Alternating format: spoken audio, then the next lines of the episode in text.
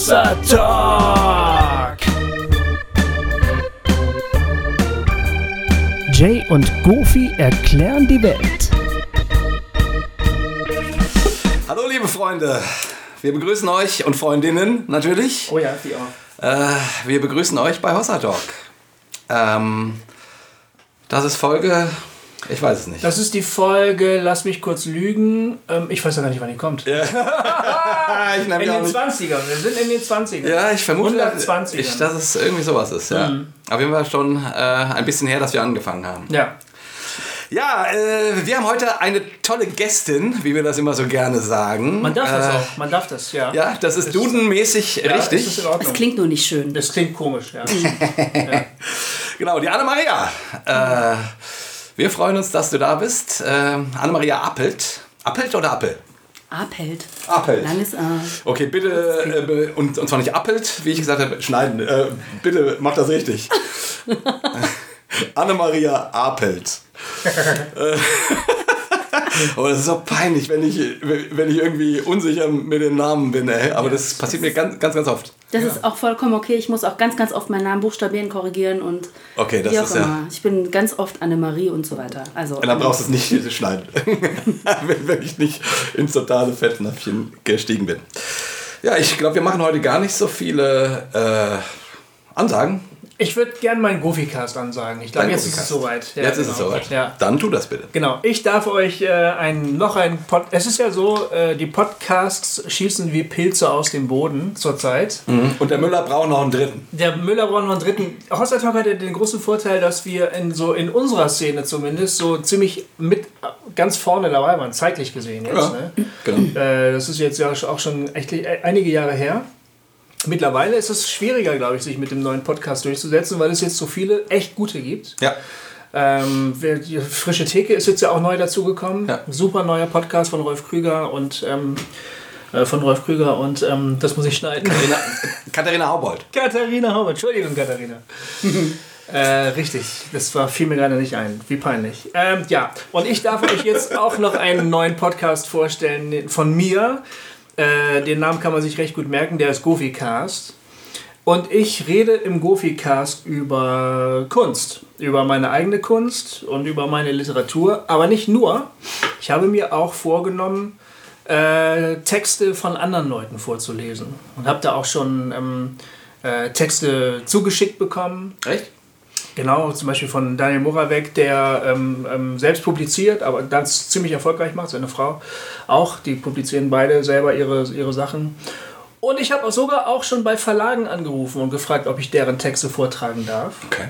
Das ist gar nicht so leicht, weil es gibt ja da gewisse Vortragsrechte. Das darf man nicht einfach so machen. Ja. Ich muss mir dafür die Genehmigung holen und äh, einige Verlage wollen sich bei mir noch melden. Also normale Verlage jetzt, Ja. also Literaturverlage. Ein anderer Verlag, äh, der Dömen Verlag, hat mir das direkt so zugesagt. Klar, gerne. Genau, und von daher im, im Goofycast gibt es also sowohl etwas von mir zu hören, aber auch äh, von anderen Leuten zu hören. Und ich gehe auf Fragen zur Kunst ein. Ich habe meine kunsttreibenden Freunde, schon angeschrieben und habe gefragt, sag mal, was hast du eigentlich so... Mich du- hast, dich noch nicht? mich hast du noch gar nicht angeschrieben. Ja, das habe ich jetzt ja gerade erst so angefangen. Das kommt ja noch, Jay, kommt da, da bin ich ja, da, da werde ich ja richtig sauer, ganz, ganz kurz Nein, mal. Jay, ich frag dich doch noch. Das fängt ja gerade alles erst an. Ah ja, na gut, dann. Ja, ja. Also ich habe, ich habe, ich streiche hinten von Anna-Maria. Ich habe einfach mal rumgefragt, ey, was, wenn du an Kunst denkst, an deine eigene Arbeit oder so, welche Frage kommt dir da in den Sinn? Und da habe ich auch schon Antworten bekommen oder zumindest die Ankündigung, da kommen auf jeden Fall Antworten. Cool. Um diese Dinge geht's, weil es mir irgendwie ein Anliegen ist, äh, auch so in unseren Kreisen und über, überhaupt in einer Gesellschaft, in der wahnsinnig vieles so zweckmäßig ist und funktional und so, über solche Fragen zu sprechen. Ähm, ich finde, das hat unbedingt seinen, seinen Platz im Leben. Und dem möchte ich gerne so einen Platz einräumen. Und das ist eine total gute Überleitung zu dem, was wir heute machen. Richtig. Denn, und finde ich, weil, weil äh, wir, haben, wir beschäftigen uns heute mit Naturritualen, mit rausgehen in die Natur, sie auf sich wirken lassen, äh, das Handy in Flugmodus schalten und sich einfach treiben lassen. Und das passt inhaltlich, äh, liegt das meiner Ansicht nach ganz, ganz nah beieinander. Von daher Total. ist das die einzige Ankündigung von Hossa Talk, die es in dieser Folge gibt. Und wir begrüßen dich ganz herzlich. Anne-Maria. Ich freue mich hier zu sein. Vielen Dank. Das Ja. ist super. Wir kennen dich ja schon länger. Ja. Ihr kennt euch doch auch schon länger. Ja, also zumindest so vom Sehen. Wir haben uns mal bei Emotion gesehen und dann Genau. bei Richard Rohr und Genau. äh, so Das über sind die Facebook. wichtigen Eckpunkte, Genau. nicht wahr? ja, genau. So haben wir uns irgendwie getroffen. Wir Ja. haben überschneidende Freundeskreise. Genau. Wir haben. Ähm, Oder wir auch. Ja, Wir haben bei. Hochzeiten gemeinsam am Tisch gesessen. Wir haben uns beim bei der äh, ich habe mal für Emotion dieses ähm, Ding da gemacht, diese, als, ihr, als ihr in äh, Xanten gewesen seid. Genau, bei unserer Ahoi-Pause Bei der Ahoi-Pause. hast du Da Impulse auch. gegeben. Ja. Da warst du auch. Und das waren so die Gelegenheiten, ne, wo, man, wo wir uns gesehen haben. Genau. Heute bin ich hier. Das Und ist du wieder bist eine hier, das ist Gelegenheit. fantastisch. Ja.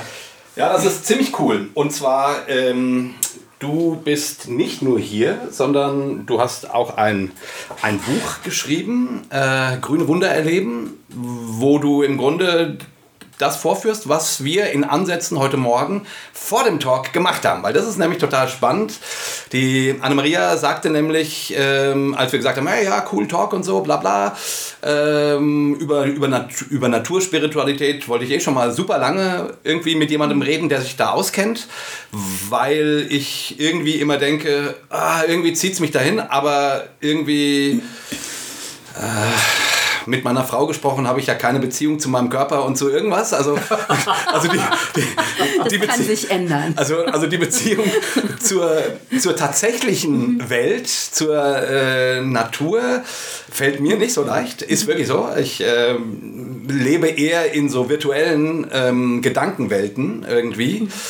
Ähm, naja, und äh, wie gesagt, deswegen interessiert mich dieses Thema aber, weil ich irgendwie das Gefühl habe, Schöpfungsspiritualität haben wir auch schon ein paar Mal in anderen, also immer so um, äh, um die Ecke drüber ges gesprochen. Wir haben das angedeutet, Genau. ne, weil wir damit konfrontiert worden sind in den Büchern, die wir gelesen haben. Genau. Und wir haben das immer mehr so im Sinne von, ja, das ist irgendwie echt wichtig, dass, also da sollte man echt mal drüber nachdenken, so in dem Stil. So, ne, ein bisschen. Genau. Und ähm, so weit vorgedrungen, wie du das jetzt bist, sind wir, glaube ich, da in der Hinsicht noch nicht. Aber deswegen fanden wir es super spannend, dass du, äh, dass du quasi eine Fachfrau an, hier bist äh, und wir jetzt mit dir mal über dieses Thema reden können. Und nicht nur das, sondern das war ja das, was ich eigentlich sagen wollte. Äh, du hast gesagt, ja, du kommst gern zum Talk, aber wir müssen uns früher treffen, denn du willst mit uns vorher in den Wald gehen. Und quasi das mal praktisch machen, ähm, was du auch von deiner Ausbildung her und was du auch in deinem Buch beschreibst. Ja, genau, das ist, ähm, also du sagst gerade Fachfrau, ne? Ich, ähm, das ist alles, was ich vermeiden wollte. Natürlich bin ich jetzt vielleicht hier diejenige, die am meisten Erfahrung damit hat, ähm, aber am Ende geht es um Erfahrung und Erfahrung teilen. Und deswegen war es mir wichtig, dass ihr selber äh, ein klein, ein mini kleine Erfahrung machen könnt da draußen in der Natur. Und vielleicht war sie heute auch ganz groß, das weiß ich nicht. Das werdet ihr im Verlauf der nächsten Wochen selber herausfinden, was, das, mh, was für ein Impuls das war. Also ich muss mich ganz schön konzentrieren, um jetzt bei diesem Ja. Gespräch anzukommen. Ich Ja. ehrlich gesagt auch. Muss ich ehrlich sagen, Ja. weil mir die Erfahrung, die wir gerade gemacht haben, äh, was die Hörer vielleicht nicht wissen, wir sitzen jetzt gerade bei mir zu Hause und da, unser Haus steht direkt am Wald. Das hat, war also recht günstig. Wir konnten mal eben rübergehen und gerade mal wieder zurückkommen. Das heißt, die Erfahrung ist total frisch. Da liegt keine Autofahrt dazwischen oder irgendwas, keine Zugfahrt, sondern wir kommen gerade wieder vom Wald rein und ich bin geistig noch im Wald eigentlich. Also ich muss gerade mich wirklich konzentrieren, äh, Es geht mir hier, hier wieder anzukommen. Es geht mir interessanterweise auch so. Ja. Vielleicht ähm, erzählst du uns deswegen erstmal ein bisschen was über dich Ja. Okay. und wer du so bist und wie du überhaupt an dieses Thema gekommen bist. Ich habe gestern dein Vorwort gelesen äh, in deinem Buch, da, da erzählst du das, äh, finde ich auch sehr interessant, aber ich will das eigentlich gerne von dir persönlich hören. Deswegen, Das machen wir doch gleich. wer bist du? Ja, Anne-Maria. Ich wohne in Essen. Geboren bin ich allerdings im Spreewald. Also ich bin ein echtes Landei. Und ähm, wohne jetzt in einer Millionenmetropole sozusagen, also im Ruhrgebiet. Meine Mutter kommt auch aus dem Spreewald. Ich wollte es nur mal sagen, deshalb habe ich da irgendwie so eine gewisse emotionale Beziehung dazu. Sie an, noch eine weitere Verbindung. Ja. Und ähm, ich bin an dieses Thema herangekommen, weil ich von, von, von klein auf immer schon eine Beziehung zur Natur hatte. Ich habe ähm, häufig so eine kleine Ledertasche gepackt mit irgendwelchen Früchten des Feldes und bin für Stunden, ganze Tage weg gewesen. Meine Eltern wussten nicht, wo ich war. Wow. Und ähm, irgendwie durch die per Parks und Gärten und Wälder gestromert und habe mich ähm, da sehr zu Hause gefühlt. Sehr verbunden mit den Pflanzen und mit den Tieren dort. Die waren Freunde. Ich hatte auch meine Lieblingsorte, wusste genau, da treffe ich zum Beispiel Reh Y oder da wohnen die Eichhörnchen oder hier. Wie alt warst du da? Ach so, vielleicht vier oder fünf, wenn ich mich recht Und dann bist du tagelang durch die Gegend ge Naja, also ich kam abends schon zum Glockenläuten immer zurück, Ah, okay. ne? aber einen ganzen Tag war ich dann schon durchaus draußen. Und das ist etwas, das ganz tief in mir irgendwie zu, drin zu sein scheint, diese Verbindung oder das, dieses natürliche Rausgehen, das ist ein Zuhause. Das ist im Verlauf meiner Pubertät und des späteren Lebens irgendwie verloren gegangen, wie das eben so ist, wenn man sich in Richtung Studium und Stadt und so weiter sozialisiert. Und in Verbindung bin ich dann damit wiedergekommen, als es einen relativ großen Bruch in meinem Leben gab. Also eigentlich sind es sogar zwei Brüche. Der eine ist, dass ich, ähm, ich war recht früh verheiratet mit 22 und mit 24 war das auch schon wieder Geschichte. Ich habe mich scheiden lassen. Und ja, und bin damit aus all den Kontexten, die damit verbunden waren, aus dem sozialen Gefüge rausgefallen und habe mich neu verorten müssen. Und damit begann so eine zehnjährige Suche, die mich an die Grenzen meiner Person geführt hat und mh, an die Grenzen meiner Spiritualität, an die Grenzen meines, ja, m- meiner Pläne. Mh. Und ähm, so ungefähr nach fünf Jahren nach dieser Geschichte dachte ich so, cool, jetzt hast du wieder einen Plan vom Leben. Ähm, und jetzt fängst du das an und studierst nochmal das und machst jenes und dieses und das und dann gehst du in die Entwicklungszusammenarbeit und dann wirst du reich und berühmt, so ganz kurz zusammengefasst. Ne? Und endlich hast du deinen Platz im Leben. Und ähm, mit dem Masterstudium, was ich dann begonnen hatte, stellte ich fest, also okay, so einfach war das mit diesem Plan vom Leben nicht. Das ist überhaupt nicht das, was ich machen will und wozu ich bereit bin. Also es gab irgendwann so den Satz, also entweder ich werde Alkoholiker oder ich muss das alles nochmal aufgeben. Also, m, weil mich das so zu sehr herausgefordert hat, diese Art der Arbeit. Und ach, noch tausend andere Gründe auch. Noch ein paar soziale Gründe. Und das ist sozusagen der zweite Bruch. Und mit diesem zweiten Bruch war ich, ähm, ähm, der erste war eher so eine Befreiung, könnte man fast sagen. Eine Befreiung mit einer Neuverortung. Und der zweite ein, ein Abschneiden. So. Und ähm, Ein Abschneiden dann von diesen beruflichen Träumen, oder ja, quasi? Ich, ich wusste, das geht auf keinen Fall. Okay. Und dann ähm, habe ich mm, mir Hilfe, äh, schon vorher auch Hilfe gesucht und ähm, während, während der Beratungsphase und therapeutischen Phase, die ich erlebt habe, aber festgestellt, ich kenne die Fragen, ich kenne die Antworten. Das, ähm, das ist mir alles vertraut irgendwie. Also ich, ich, das bringt mir in diesem Augenblick gerade einiges, aber ich komme nicht an die Substanz, um die es gerade geht. Und in dieser Zeit, ähm, mein damaliger Freund, ähm, muss man jetzt sagen, mein jetziger Mann oder so, ja. ja, das könnte man, jetzt, könnte man so ausdrücken. Also wäre vielleicht für deinen Mann ganz schön. Ja, das. Hallo David.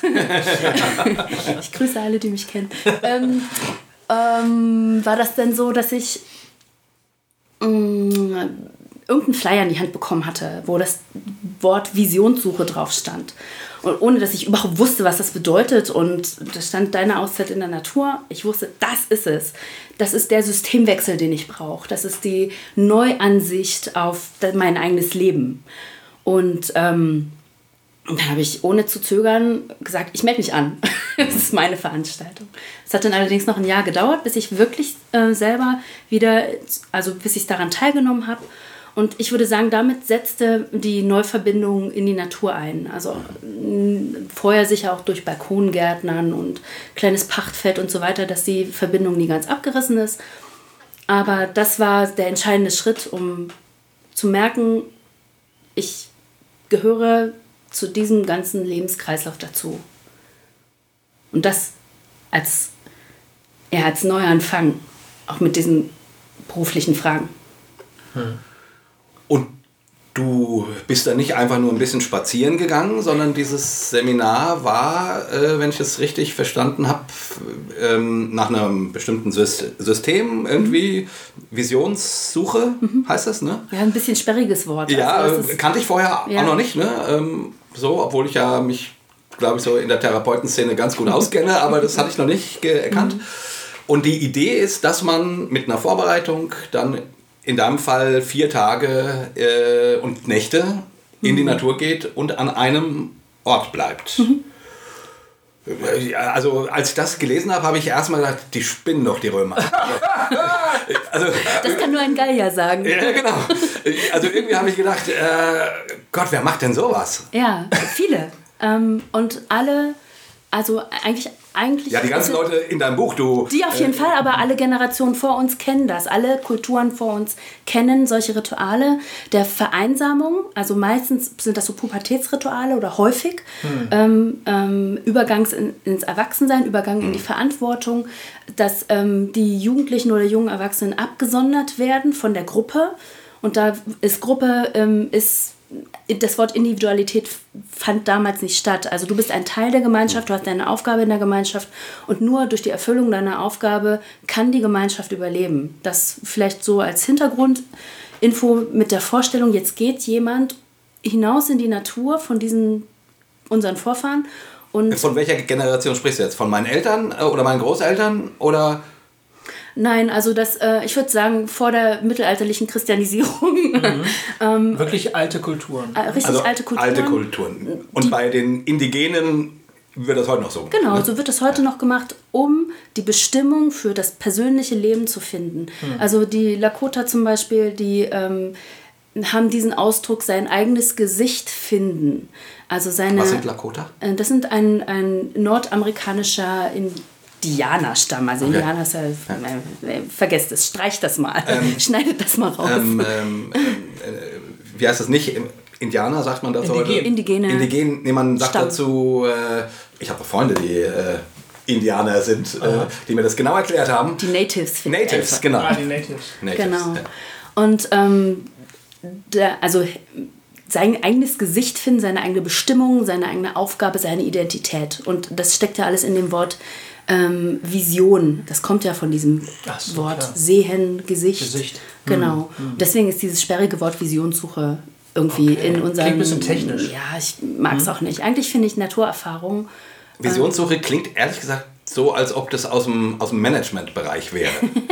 und, und das passt so irgendwie gar nicht zu f- vier Tage und Nächte im Wald hocken. Na, die Berufsgruppen sind durchmischt. Also da sitzen dann auch Manager, da sitzen Sozialarbeiterinnen, da sitzen Studierende, da sitzen, da sitzen, da sitzen, da sitzen vielleicht auch Theologen, wer weiß.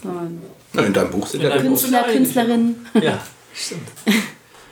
Ich, Ja, fand das, ich, ich, fand, ich fand das sehr sexy. Also mich, mich hat das total angemacht. Was? Ja, die Vorstellung, alleine in die Natur zu gehen und alleine da zu bleiben. Das ist für mich der absolute Horror. Ja? Ja, weil die Vorstellung. Die, Hm? Mal. also, ich habe mal äh, vor 20 Jahren, drei, ja, oder, ja, nee, Quatsch, länger, irgendwie 30, also, also fast 30 Jahren, äh, habe ich mal ein Schweigewochenende in Gnadental gemacht. Ja. Und da bin ich nach dem ersten Tag wieder abgereist. Ja. Weil, weil, weil ich es nicht ausgehalten habe. Ich bin dann auch in den Wald und bin da rumgelaufen, schweigend und, äh, und ich habe ich habe keinen Zugang gefunden. Und irgendwie, äh, wirklich, nach einem Tag habe ich gedacht, ich muss hier raus. Bin nach Frankfurt gefahren und habe mich in die Spätvorstellung ins Kino gesetzt. Vielleicht ist es ja beruhigend für dich, dass du, natürlich im Wald darfst du in Kontakt gehen und reden, ne? Ja. Du musst da nicht schweigen. Ja, ja, du bist zwar als Mensch alleine in diesem Augenblick, aber ähm, in der Annahme, dass alle anderen Dinge um dich herum ja vielleicht genauso belebt sind und genauso ein Anliegen haben wie du, Hm. also zumindest, dass sie leben wollen, ähm, kannst du mit denen ja in Kontakt gehen. Du kannst ja den Baum anreden. Vielleicht passiert ja dann was. Hm. Ja, ja, das ist, äh, also ich könnte mir auch schon vorstellen, dass ich heute dazu einen leichteren Mhm. Zugang finde. Habe ich ja eben auch, auch getan, quasi bei der Ja. Übung. Ja. Und trotzdem die Vorstellung, also vier Tage und vier Nächte äh, da irgendwo zu sein, also die, das wäre für mich ein, ein mutiger Schritt, das zu wagen. Also wäre so, das hm. liegt mir nicht hm. nahe. Aber wie gesagt, meine Frau hat ja recht. Ich ich, äh, ne? Also ich bin in meinem Kopf. Also meine, meine Welt ist eine virtuelle, mhm. ist eine Gedankenwelt. Ja, das ähm, kommt mir aber durchaus bekannt vor. Also natürlich, wenn ich mir selber anschaue, woher ich komme, ja. ähm, bin ich, ich bin da total unbedarft reingegangen. Ich dachte, ja, vier Tage, vier Nächte, was soll schon passieren? Ja. Und erst in der Vorbereitungszeit ist mir klar geworden, was das möglicherweise bedeutet. Also all das, was du jetzt andeutest, wirklich allein zu sein, allein Erfahrungen machen. Was passiert denn dann? Also was ist mhm. bei dir passiert? Oh, was bei mir passiert ist. Für mich die ähm, also Visionssuche erstmal ganz, ganz grob vom Ablauf oder jedes Naturritual genau, erklär erst mal. eine Eingangsphase, eine Vorbereitungsphase, bestenfalls durch jemanden, der dich da reinführt, der dich begleitet, jemand, der darüber wacht, dass du dieses Ritual in deinem Rahmen ähm, sozusagen erlebst und durchlebst und der immer dein Ansprechpartner, deine Ansprechpartnerin ist falls du an deine persönlichen Grenzen kommst und so. Das sind die mhm. Leiter.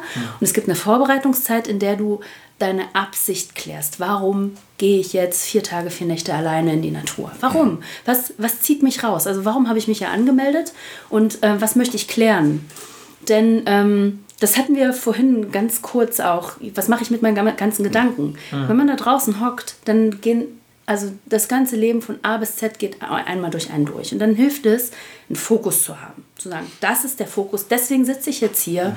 Ähm, also beispielsweise, ich gucke mir meine Beziehung, in der ich lebe, an. Oder ich gucke mir meine Arbeitsstelle an und vielleicht auch noch viel konkreter. Also ähm, Menschen formulieren manchmal eine ganz, ganz, ganz klare Absicht. Also ich bin die Frau, die erfahren will, dass sie geliebt ist, zum Beispiel. Ja? Und ähm, das ist ja sehr abgegrenzt. Mhm. Und dafür ist diese Zeit da. Und dann sprechen wir gleich über die vier Tage, vier Nächte, was da alles passieren kann. Mhm. Und das Entscheidende ist, zurückzukommen, wieder zurück in eine Gemeinschaft. Ähm, heute waren wir drei, bei einer Visionsruhe sind es vielleicht vier bis zwölf. Und man teilt seine Geschichte in der Annahme, dass das, was ich erlebt habe, ist ein Teil des Erlebens der ganzen Menschheit. Ach so. Mhm. Und das heißt, deine Geschichte erzählt auch mir etwas und mhm. erzählt auch meine Geschichte.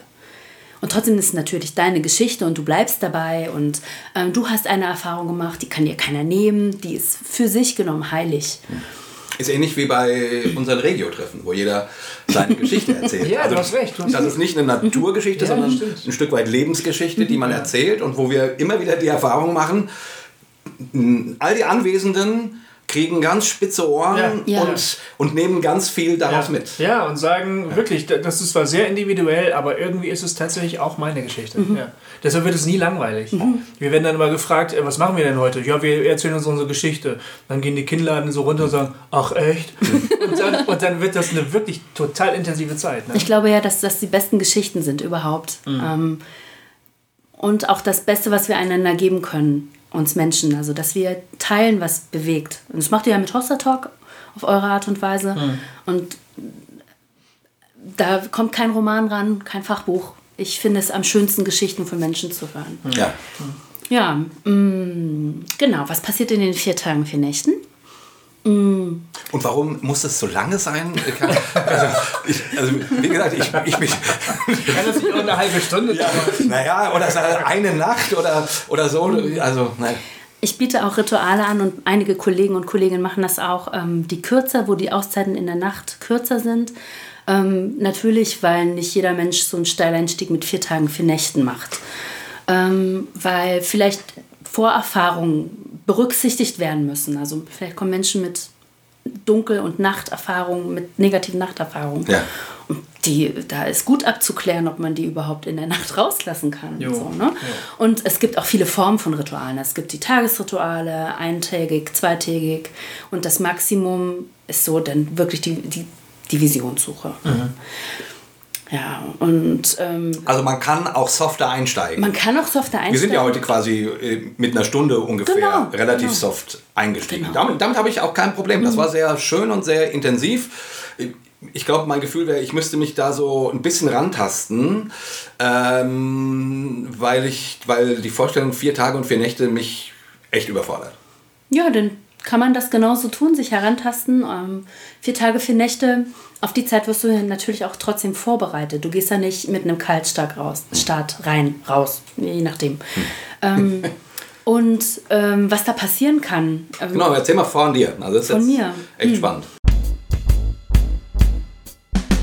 Der, ich glaube, der wichtigste Teil ist erstmal einen Ort zu finden, ähm, an dem du tatsächlich diese vier Tage, vier Nächte verbringst. Das gehört in der Vorbereitungszeit zu einer deiner Aufgaben.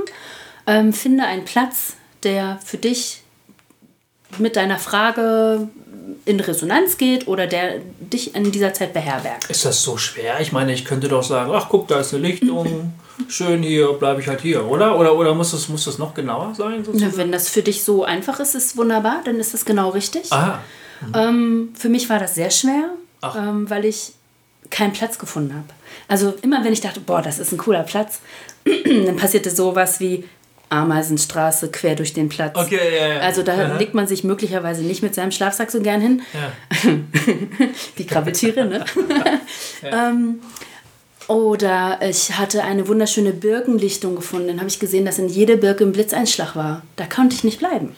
Also was weiß ich, was für ein Wetter da kommt. Und ähm, es geht natürlich auch darum, sich nicht zu gefährden. Und ich habe ähm, die erste und wichtigste Aufgabe schon nicht erfüllen können. Das hat mich total fertig gemacht Nämlich den Platz zu finden. einen Platz zu finden, einen Platz für mein Leben und ähm, also für, für die Visionssuche und fast schon symbolisch für mein Leben. Also Ja. mit diesen Fragen bin ich reingegangen. Ja, das war ja deine Frage. Genau, Ne? wo ist mein Platz im Leben? Und ich finde nicht mal einen Platz in der scheiß Natur, ja. Also ich, ähm, erst war ich sehr wütend, dann war ich verzweifelt und irgendwann, als der Tag zu Ende ging und alle anderen hatten schon ihr Wasser an die Stelle gebracht und ihr Tarp aufgeschlagen und was weiß ich schon alles gemacht, haben schon Fußnägel lackiert oder so, ja. Und ich renne da immer noch durch diesen doofen Wald und finde keinen Ort. Ich finde keinen Ort. Und ähm, für mich war der entscheidende Punkt, mir dann Hilfe zu holen von meiner Leiterin. Zu sagen, hör zu, ich schaff's nicht allein. Und ich glaube, das war für mich schon der Turning Point, also der Wechsel ähm, in, der, in der gesamten Visionssuche. Ich schaffe es nicht allein, ich brauche jemand anderen. Und ähm, sie hat mir keinen Platz gezeigt, sondern mir geholfen zu verstehen, wie, ähm, wie Natur in Resonanz gehen kann. Also jetzt mal ganz intim gesprochen, ich stand dann mitten im Wald und dann kam aus dem Wald ein, ein Reh auf mich zu. Hat sich umgedreht und ist genau dieselbe Strecke wieder zurückgegangen. Und ich dachte, okay, hinterher. Ja. Bin diesem Impuls gefolgt, habe den Kopf ausgemacht und als, das Reh war weg und ich stand an dem perfekten Platz. Ich bin da schon zehnmal drüber gelatscht Genau vorher. wie bei ne? Harry Potter. Ich stand dann an dem perfekten Platz oder jedenfalls hatte ich die, die Ahnung, ja, dass, dass, dass dieser Platz schützt mich genug und gleichzeitig fordert er mich genug heraus. Okay, Das jetzt ist cool. bleib ich Das hier. finde ich cool, wow. Das Reh habe ich dann nie wieder gesehen. Wow. Ja, aber für ein. Man sagt ja, äh, man hat einen Engel beherbergt oder so und Mhm. du wurdest von einem Rehengel äh, zu deinem Ort geführt. Ist doch irgendwie cool. Ja, Rehengel, cool. cool Vorstellung. Und dann bist du da, äh, und zwar Tage und Mhm. Nächte. Was, was, was passiert dann in dir? Weil du machst ja nichts, oder? Ach, Oder, oder man- was machst du da eigentlich? Es gibt ähm, Varianten der Visionssuche, wo ähm, vereinbart ist, dass man an diesem Platz bleibt. Mhm. Und ich war in der Abmachung, dass ich mich natürlich auch tagsüber bewegen kann. Aha. Nicht nachts, aber tagsüber kann ich äh, in dem Tempo, das mir möglich ist, unterwegs sein. Okay. Ihr müsst, ihr vorstellen, ihr müsst euch vorstellen, ähm, vier Tage, vier Nächte nichts essen, äh, nur Wasser. Ähm, das bedeutet für den Körper, der fährt total runter.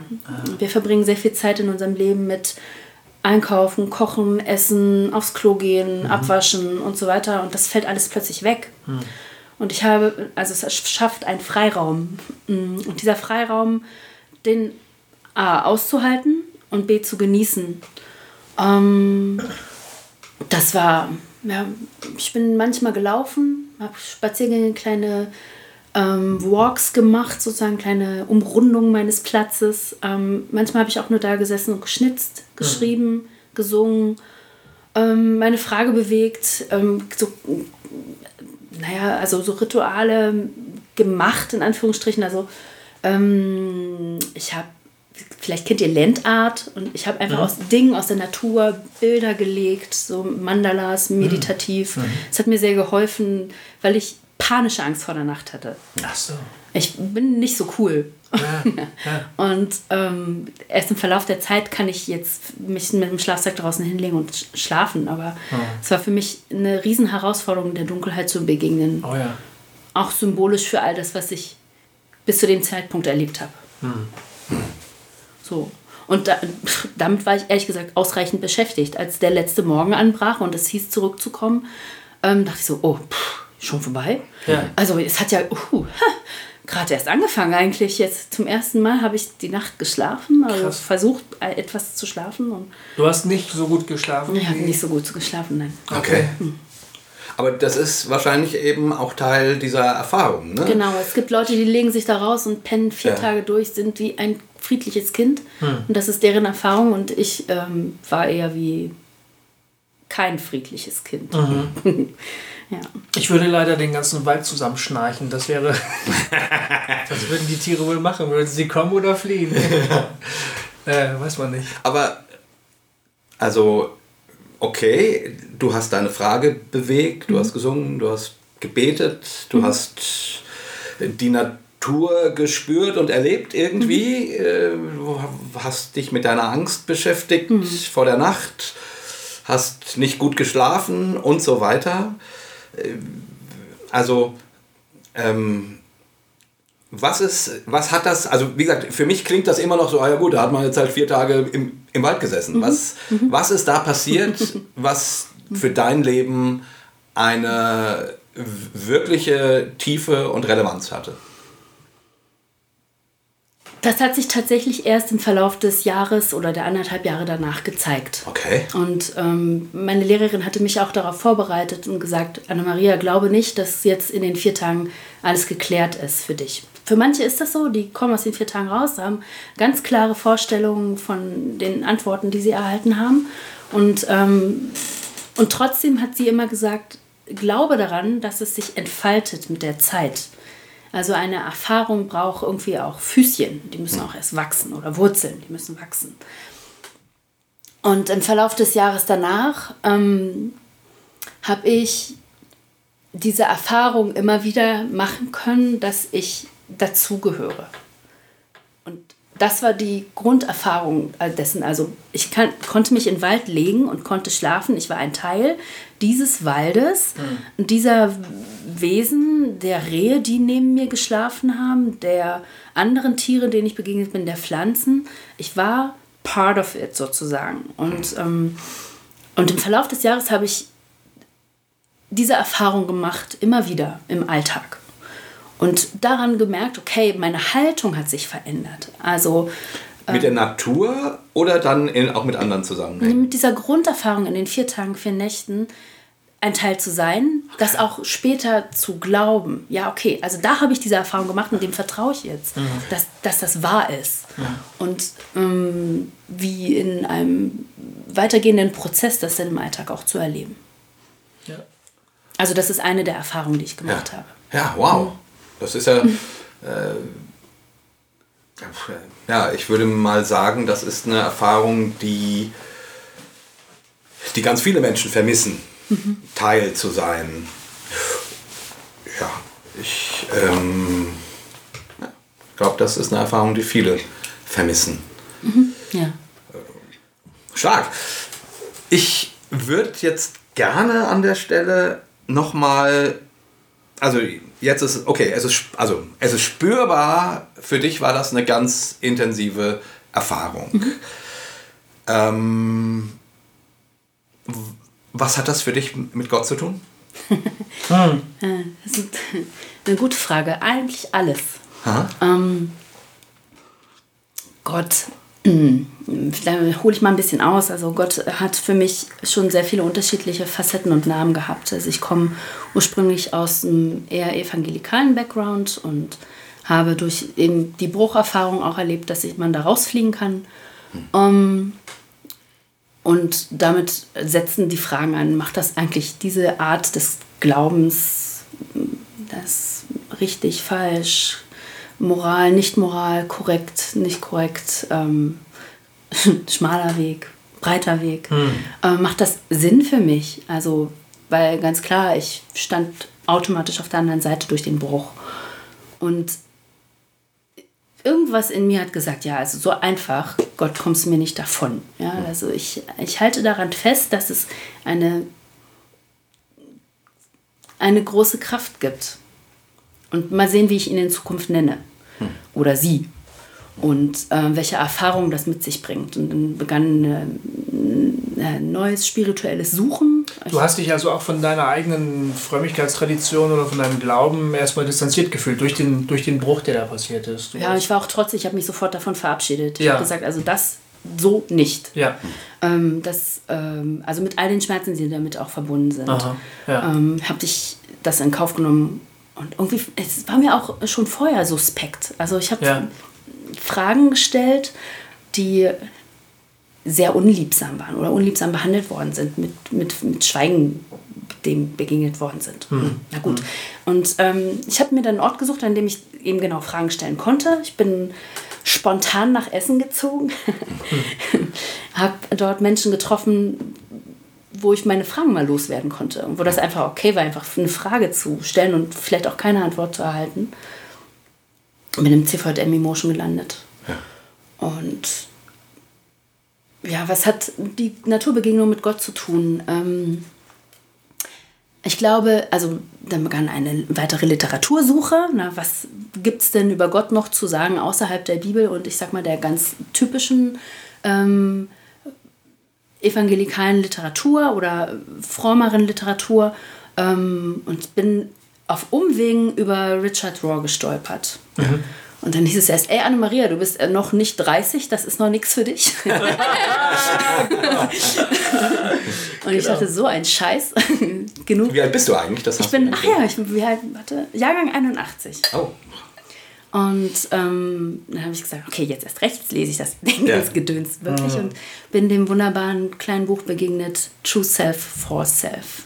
Also Abstieg vom Ego heißt das, glaube ich, auf Deutsch. Und ähm, in dem es darum geht, zu seiner eigentlichen wahren Natur zu kommen und dass das okay ist und sich von den eigenen von diesen Selbstbildern zu verabschieden, die man so hat. Also mein Selbstbild war beispielsweise, dass ich irgendwann mal in der Entwicklungszusammenarbeit eine echte Leuchte werde. Und davon sich zu verabschieden, dass es nicht möglich oder nicht wahr wird. Weil, weil, also viele Gründe. Ähm, und das, ähm, da gab es so ganz wenige kleine Sätze, die Richard Rohr immer wieder eingestreut hat über Begegnung in der Natur. Und dann habe ich Der wilde Mann gelesen, wo es ganz klar um das Thema Initiation geht. Und da beschreibt Richard Rohr ja auch ein Naturritual ähm, und begründet das, ja, also mit dem wunderbaren Wort panentheistisch. Also das ist eine Gottes, Gott in den Dingen und gleichzeitig Gott erfahrbar außerhalb der Dinge. Ähm, warum eigentlich auch nicht in der Natur? Und äh, da gibt es so ein schönes Schlagwort, was mir dann ein Bekannter erzählt hat oder gesagt hat, ja, aber weißt du, alle, die vorher die Bibel nicht hatten, die hatten nicht so viel Auswahlmöglichkeit, wo sie Gott erfahren konnten. Und wenn man tatsächlich in die Bibel reinschaut, die meisten Gottesbegegnungen finden in der Natur statt. Ja. Und so könnte man ja vielleicht sagen, dass die Natur die erste Offenbarung Gottes ist. Die erste, die, die erste Bibel. Ja. Das erste lesbare, sichtbare, was Gott über sich selbst sagt. Ja, man, man kann es ja auch wirklich mit dem Schöpfungsbericht sagen, die Natur ist das erste Wort Gottes. Ne? Gott spricht und es wird. Also das, äh, die erste Inkarnation. Ne? Wenn das Wort Gottes Gott selber Christus ist, dann ist die Natur das erste Mal Fleisch gewordene Wort Gottes. So kriegt der Satz, ähm, der Mensch lebt nicht vom Brot allein, sondern von jedem Wort, das aus dem Mund Gottes geht, auch nochmal eine neue Bedeutung. Ne? Weil wir Biblizisten, äh, biblizistisch Aufgewachsenen, äh, verstehen dann, hören dann natürlich sofort Bibel. Ne? Und dann würde man die Gewichtung ganz anders sehen. Dann würde man sagen, ja, das Materielle ist ja schön und gut, Brot. Ne? Wichtig ist das, was wir wissen über Gott, das, was wir glauben und so. Aber wenn wir jetzt sagen, die Schöpfung ist das erste gesprochene Wort Gottes, hier offenbart sich Gott als erstes, ne? dann könnte man sagen, dann könnte man den Satz auch so verstehen, es geht nicht nur einfach darum, dass du deine Bedürfnisse befriedigst, oder deine Sehnsüchte stillst, sondern begegne dem, was Gott geschaffen hat und worin er zu finden ist, ganz offen, ganz neu. Und dann kommt dir auch was entgegen, etwas, mhm. was noch viel größer ist als nur die Stillung deiner Bedürfnisse oder Sehnsüchte. Und das geht auch ganz ohne Ritual. Also das ja. als Selbstverständnis fürs Leben zu sehen, mhm. ähm, das fände ich eigentlich schön. Ja. Also finde ich eine schöne ja. Sicht auf die Dinge. Ich, ich bin ja, wie gesagt, ich, ich nähere mich diesem, diesem Wunsch, ähm, Gott in der Natur zu erleben, ähm, an. Merke ich, je älter ich werde und auch, äh, ich habe letztes Jahr eine, ähm, zum, zu Trinitatis bei uns in der Gemeinde eine Predigt über trinitarische Spiritualität gehalten und da habe ich ganz viel über den Schöpfer nachgedacht, ne? über Gott den Vater, den Schöpfer. Was das, also, was das auf, auf spiritueller Ebene wohl bedeuten könnte, äh, dem Schöpfer nachzuspüren.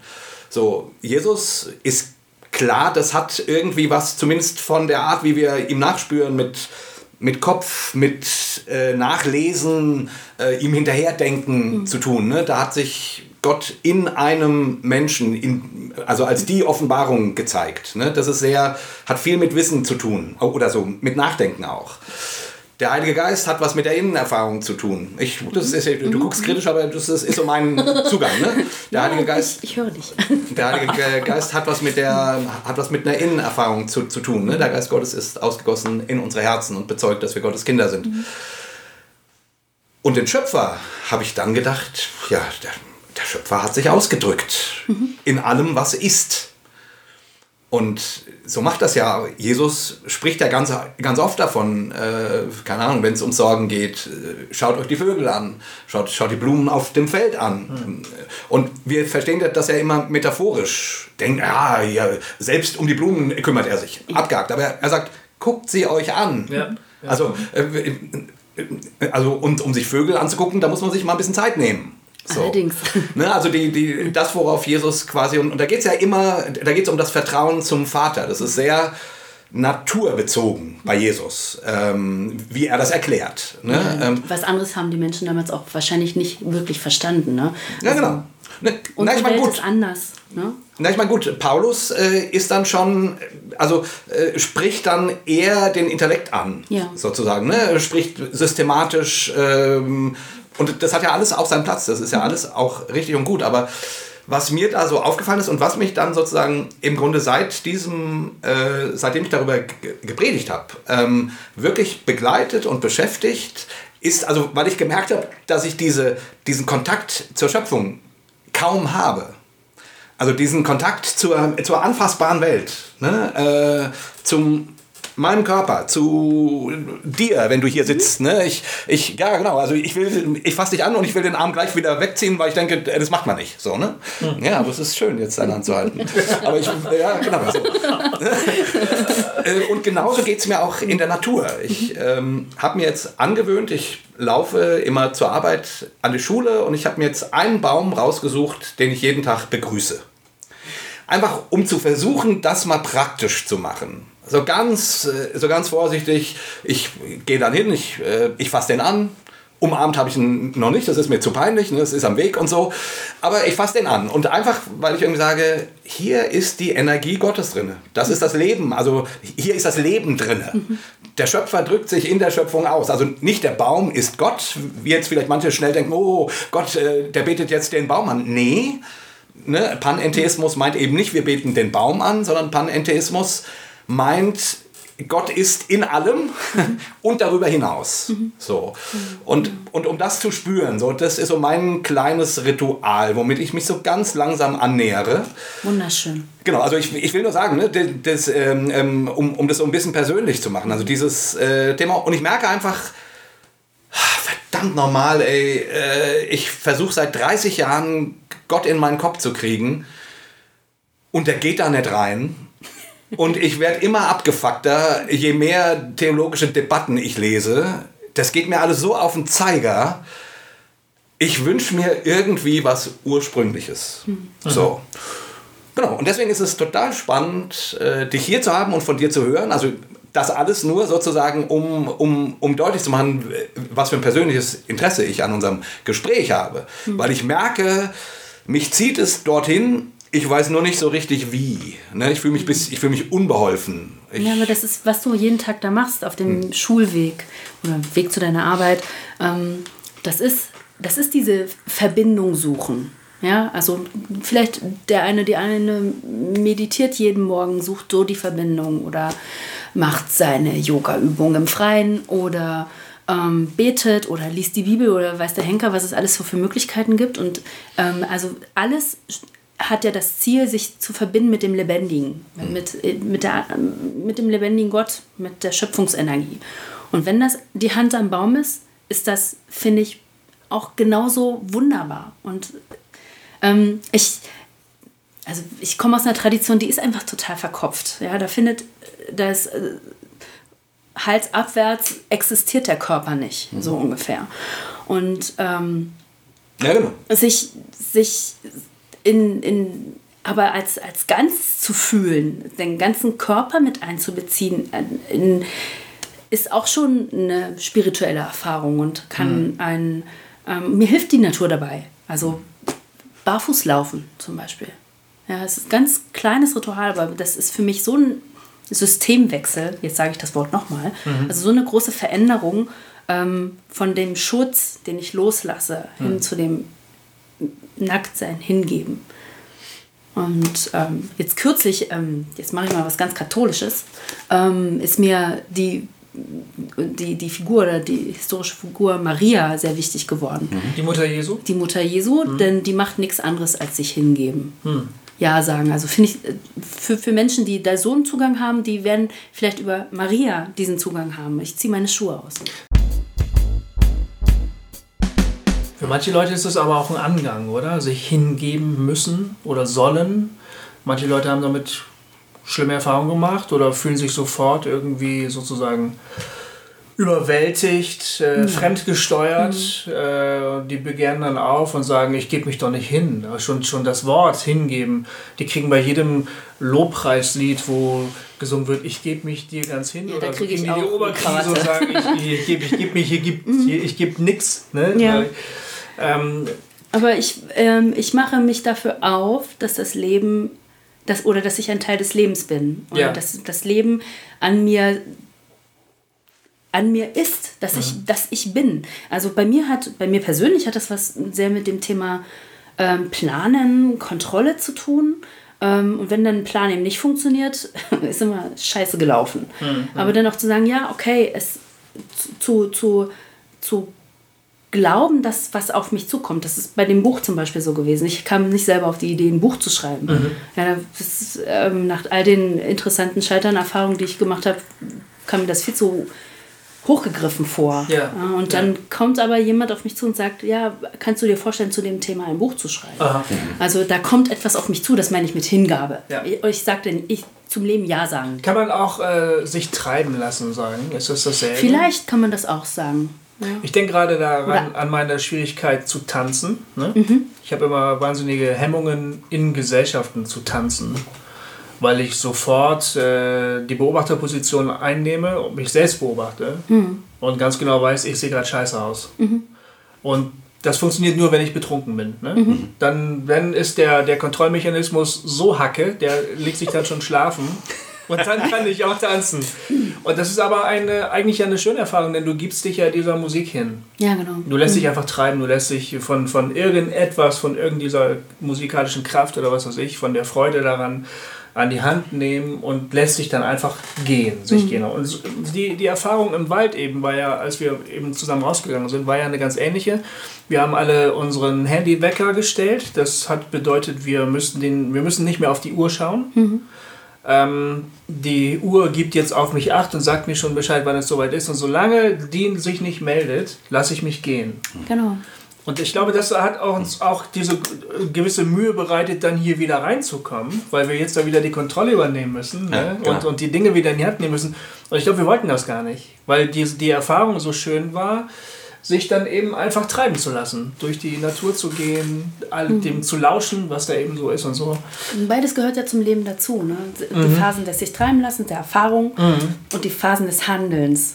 Ja. Ähm, das dann auch, ich sag mal, Konsequenzen daraus ziehen. Also, oder ähm, Ja sagen. Ja, dann mache ich das jetzt. Ja. Ja. das ist jetzt gekommen. Okay, ich begegne dem. Und dann werde ich wieder aktiv. Und ja, bestenfalls bin ich in der Balance des Hörens und Handelns. Ja. Und Die kriegt man ja meistens nicht hin. Ja, wir sind ja so menschlich. Aber darf ich hier nochmal fragen, äh, gerade zu dem, zu dem Thema Erfahrung machen, sich eine Erfahrung hingeben. Darum geht es ja irgendwie in der Natur, in der Schöpfung. Also eigentlich, also auch, weil du jetzt eben sagtest, Gofin, es gibt ja Leute, die kriegen bei dem Wort ich gebe mich hin schon die Krätze und auch das verstehe ich gut. Aber wir alle leben ja in der Welt. Wir laufen über den Boden, wir Ja. atmen die Luft, wir trinken Wasser. Also wir sind ja tatsächlich in der Welt und Teil der Welt. Und irgendwie geht es ja bei dem Gedanken, also deswegen ist vielleicht das Wort Hingabe gar nicht so glücklich, sondern vielleicht könnte man einfach, äh, vielleicht könnte man das, was das Wort Hingabe meint, ähm, übersetzen mit wahrnehmen. Ich Ja. nehme mich als Teil der Welt wahr. Ja, aber ich weißt du, erfahre die Welt. Das lässt dich aber ja eben nicht unbe, wie heißt das, unverändert, sondern Ja. du wirst sofort mitgenommen dadurch. Ähm, Und das ist ja der, der Punkt, du bleibst nicht Beobachter, sondern du wirst von dem, was sich dann, was du wahrnimmst und worin du dich dann wiederfindest, wirst du ja mitgenommen. Ja. Das, Das verändert dich ja auch. Ne? Ja, das stimmt. Und das ist vielleicht auch die, die Angst, die man möglicherweise hat. Wenn jemand jetzt eine negative, eine negative Überwältigungserfahrung ja, gemacht ja, hat, das stimmt. also eine Vergewaltigung zum Beispiel. Ja. Oder irgendeine Art von Autoritätsmissbrauch oder so, ja. Ähm, und jemand verknüpft ähm, diese Erfahrung mit dem Wort Hingabe, dann ist das Ja. natürlich total schwierig. Ja. Ja, das ist auch, ähm, jetzt bezogen auf die Visionssuchen, ein, ein guter Aspekt, den du gerade einbringst. Total wichtig, das für uns Leiter, das abzuklären. Mit welchen Intentionen und Vorerfahrungen kommen die Menschen?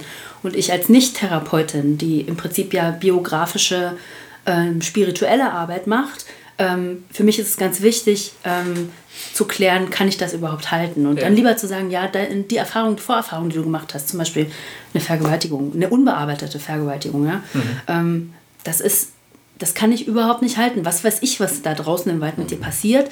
Es gibt Kollegen, die sind Therapeuten, die führen solche Rituale auch durch und die ähm, können das viel besser dir begegnen und dir helfen und ähm, haben die Erfahrung, damit umzugehen. Also da muss ich auch ganz, ganz klar sein und ehrlich zu mir selbst. Also ich kann Menschen in Rituale reinbringen, aber oder in so ein Ritual führen, aber nicht jede biografische mh, Facette oder jedes Erleben kann ich angemessen begegnen. Und deswegen, ähm, das ist gut, dass du das einbringst, weil traumatische Erfahrungen, also da, da kann, es kann, muss nicht, ne? es kann auch sowas passieren. Ja. Wie gesagt, aus dem Grund würde ich, glaube ich, gar nicht von Hingabe, sondern von sowas wie Erfahrung Ja. sprechen. Ja. Aber was mich jetzt interessiert, Anna-Maria, ähm, man geht in die Natur. Man macht eine Erfahrung.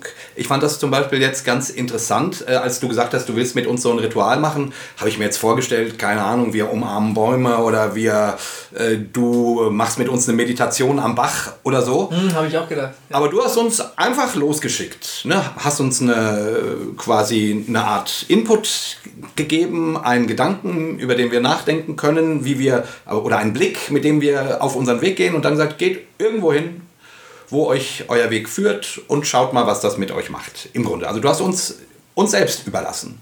Und dann kamen wir wieder und haben erzählt, was wir dabei erfahren haben und du hast uns angeboten, das nochmal zu spiegeln. Und das war toll. Das war eine sehr intensive, finde ich, sehr spannende Erfahrung. Worauf ich hinaus will, ist irgendwie wollen wir das ja interpretieren. Wir wollen das ja deuten.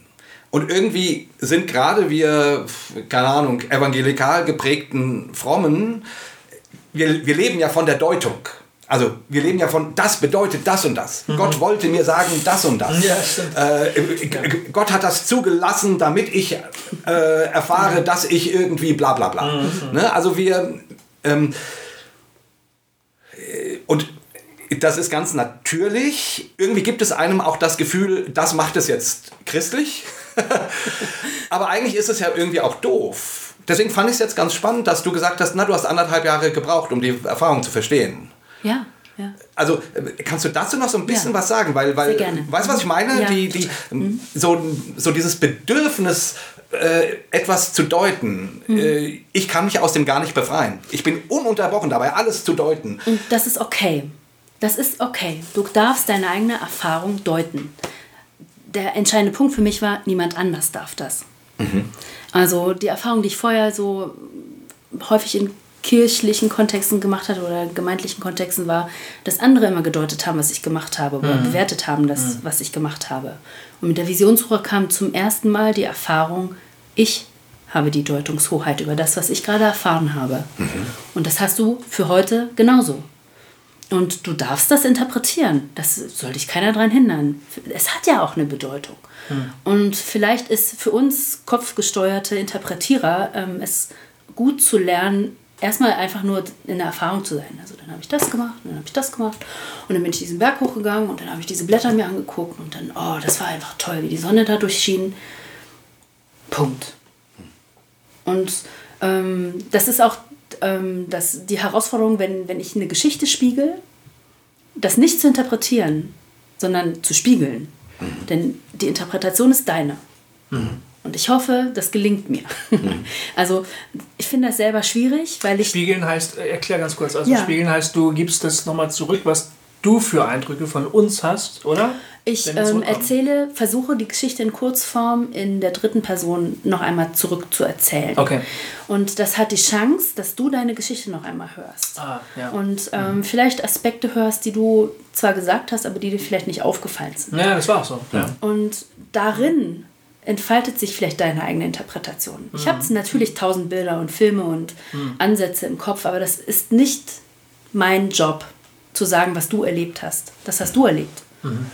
Und welche Schlüsse du daraus ziehst. Natürlich als in Beratungsprozessen kann, ähm, kann ein Klient dann darauf immer wieder zurückgreifen, auf die Erfahrung und die eigene Interpretation zum Beispiel. Ich habe auch noch eine Frage. Ja. Ähm, du gehst nämlich, du gehst ja in dem, was du schreibst in dem Buch und den, die Erfahrung, die du machst, du gehst davon aus, dass die Natur sozusagen ein, ja, wenn man so will, auch ein Repräsentant, eine Repräsentantin Gottes ist, dass die Naturerfahrung auch Gottes Erfahrung sein kann. Und du gehst davon aus, dass die Natur sozusagen dann eine Gastgeberin ist, eine, jemand, der einen ja, willkommen heißt, der, ihn, der uns zumindest zulässt. So, ne? Und ich, vielleicht beziehst du dich da auf äh, Richard Rohr, auch der immer wieder betont, dass das Universum ein wohlwollendes Universum ist. Ähm, etwas, dem, vor dem wir eigentlich nicht Angst haben müssen, sondern dass er das uns Gutes will. Jetzt wissen wir aber ja auch, dass es auch gefährliche Naturerfahrungen gibt, negative Ge- Naturerfahrungen gibt. Ähm, eine Geschichte in deinem Buch handelt von dem, von dem Mann, der als Kind in, ins Wasser gefallen ist, als, die, als diese, ähm, Die Sandbank. die Sandbank unterspült worden ist und dann noch durch eine mysteriöse Hand gerettet worden ist, wo niemand genau weiß, wo diese Hand herkam.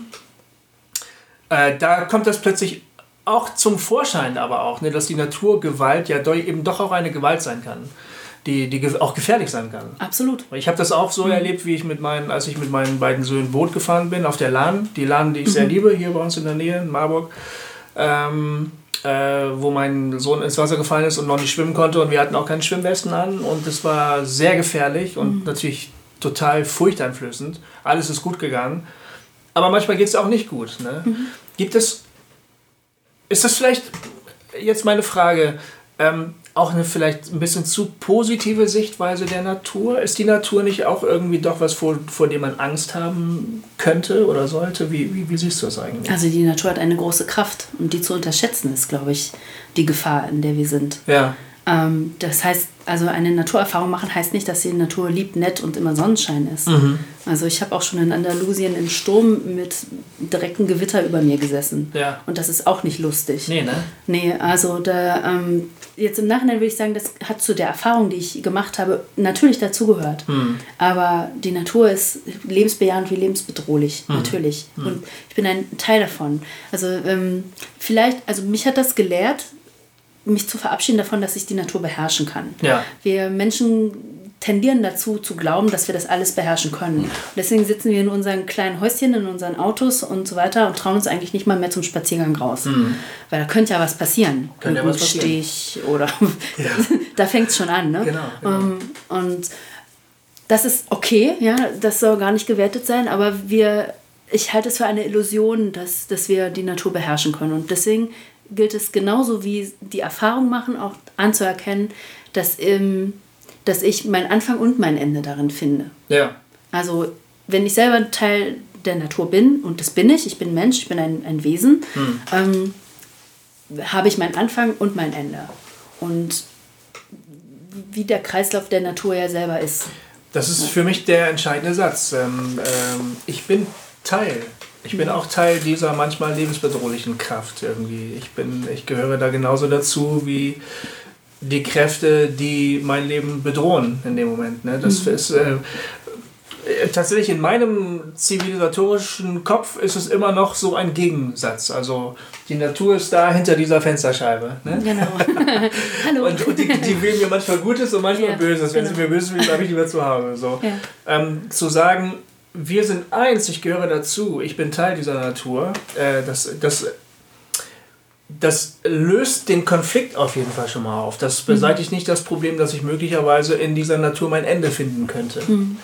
Aber hier finde ich sozusagen die, also den spannenden Move, den der jüdische Glaube gemacht hat. Ne? Du hast ja sozusagen, äh, also damals war ja Polytheismus äh, sehr weit verbreitet. Ne? Ähm, also viele Götter, die alles Naturgötter waren. Ne? Ähm, ähm, mhm. Regen, Sonne, Fruchtbarkeit, äh, Blitz, Donner und so weiter. Ja. Ne?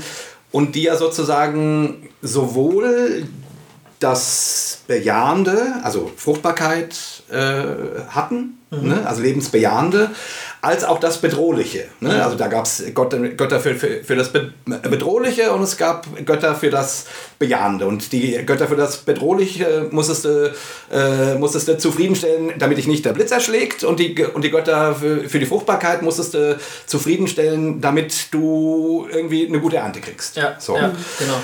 Und dann kommt das jüdische Volk irgendwie auf diese verrückte Idee, es gibt nur einen einzigen Gott. Ja. Der viele Gestalten hat. Der viele Gestalten hat, ja genau, viele Namen. Mhm. Ähm, ähm, Sich in vielerlei Art und Weise zeigt. Genau. Stille, Wind, Feuer. Ja, genau, genau der, der sich in der Natur offenbart, aber, der, aber der, die Natur ist nicht dieser Gott, sondern, also von mir aus äh, pan, panentheistisch könnte man sagen, sie ist Teil von Gott, aber auf jeden Fall ist Gott noch mehr.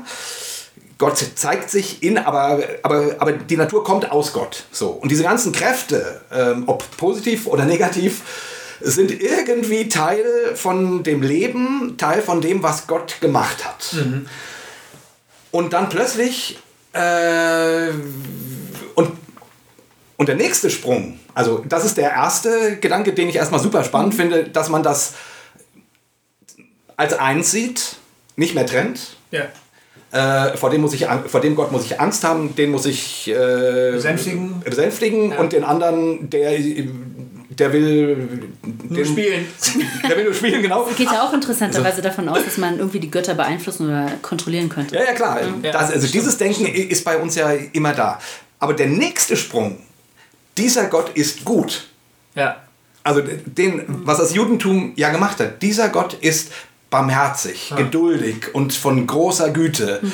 Dieser Gott verspricht, ähm, ich bin da, also ich bin der ich bin, ich bin bei dir, ich begleite dich. Ähm, ich, du, du, selbst, äh, also selbst wenn ich dich aus dem Paradies jage, mache ich dir ein Zeichen auf die Stirn ähm, und bin bei dir. Ich begleite dich. Also uns kann nichts trennen. Also dieser Gott ist gut. Also die Naturerfahrung ist die, da gibt es echt bedrohliche Dinge, äh, ganz schlimme, vor denen man Angst haben muss. Mhm. Und es gibt schöne Dinge. Das, ist, das gehört alles zusammen in diesen Gott. Mhm. Aber der meint es gut. Das ist die Erfahrung, mit der ich rausgekommen bin. Der meint es gut.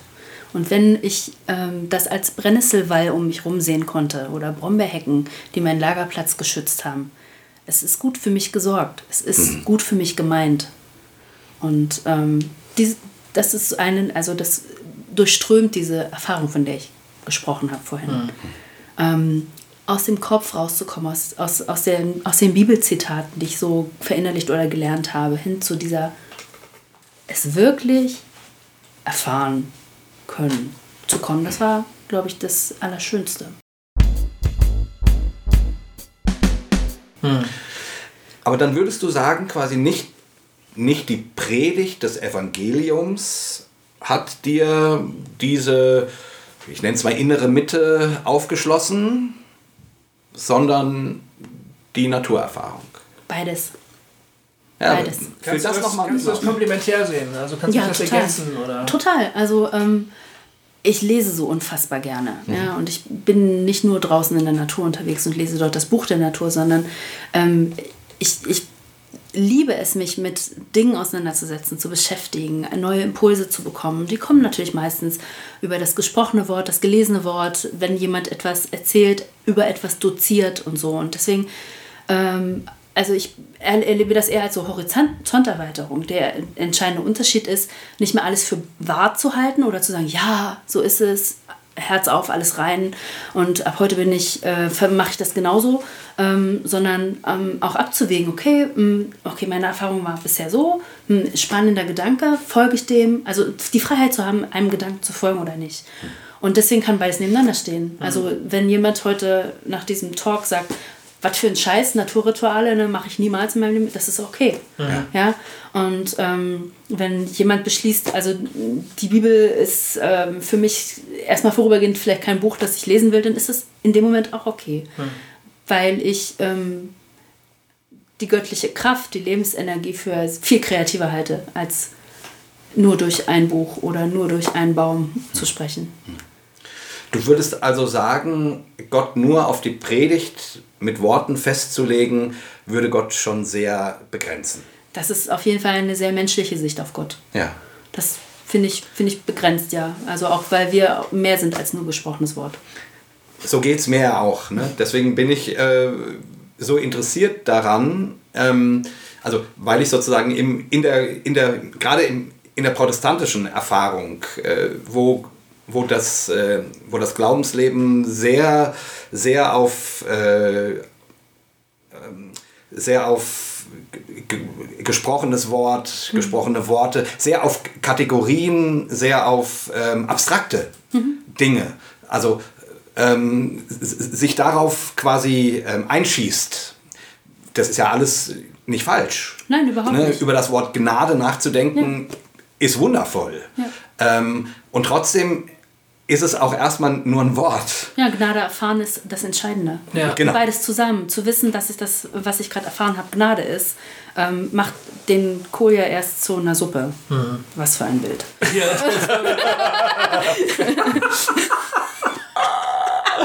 Also. Ihr wisst schon, könnt ja, ja schneiden.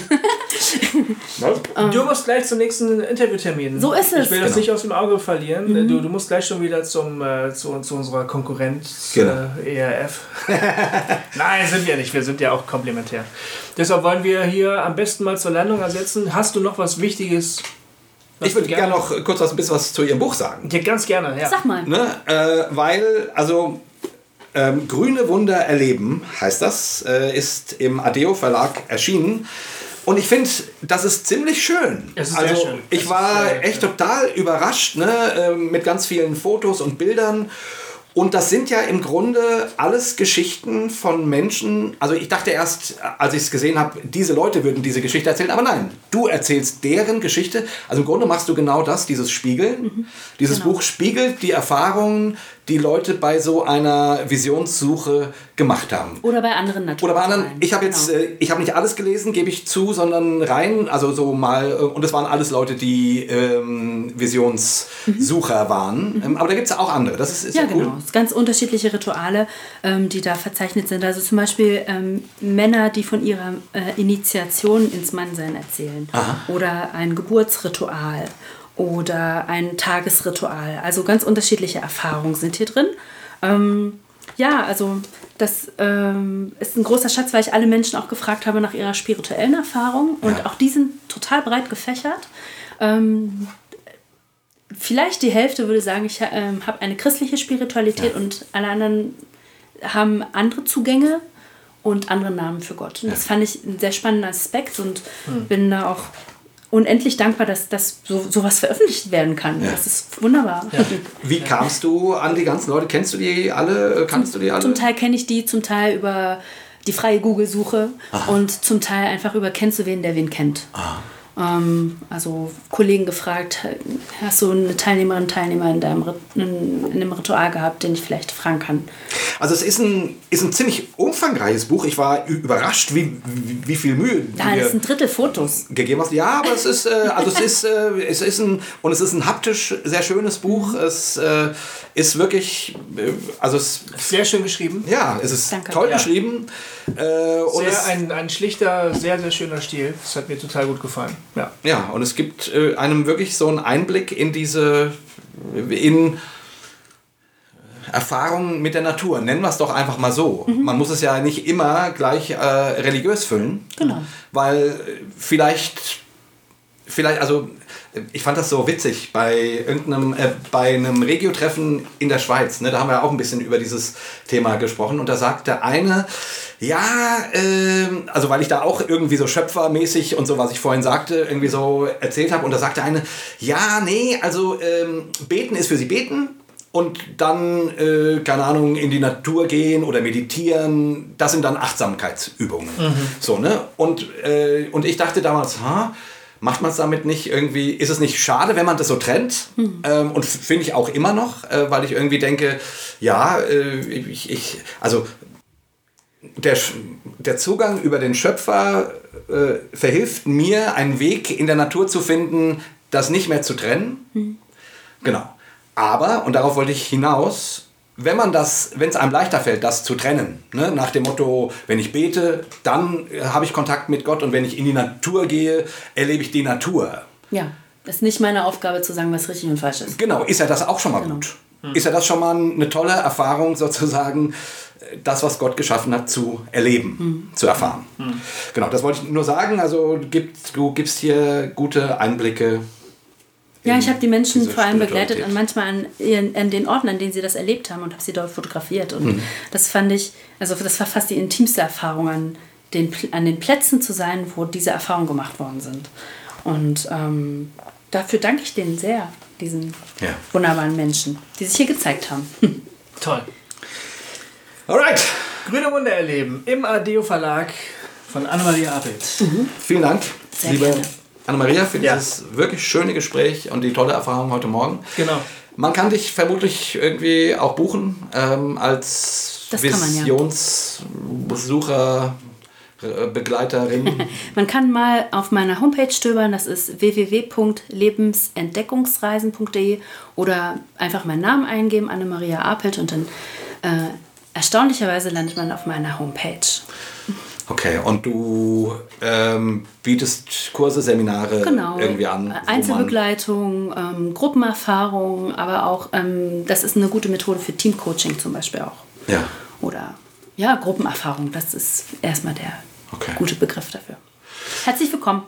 Hast du noch einen Abschlussgedanken, den du uns mitgeben willst, bevor wir dreimal Hossa sagen? Nein. Nein. Dann Verabschieden wir uns Auf Wiedersehen. mit einem Dreifachen. Hossa, Hossa, Hossa. Dankeschön.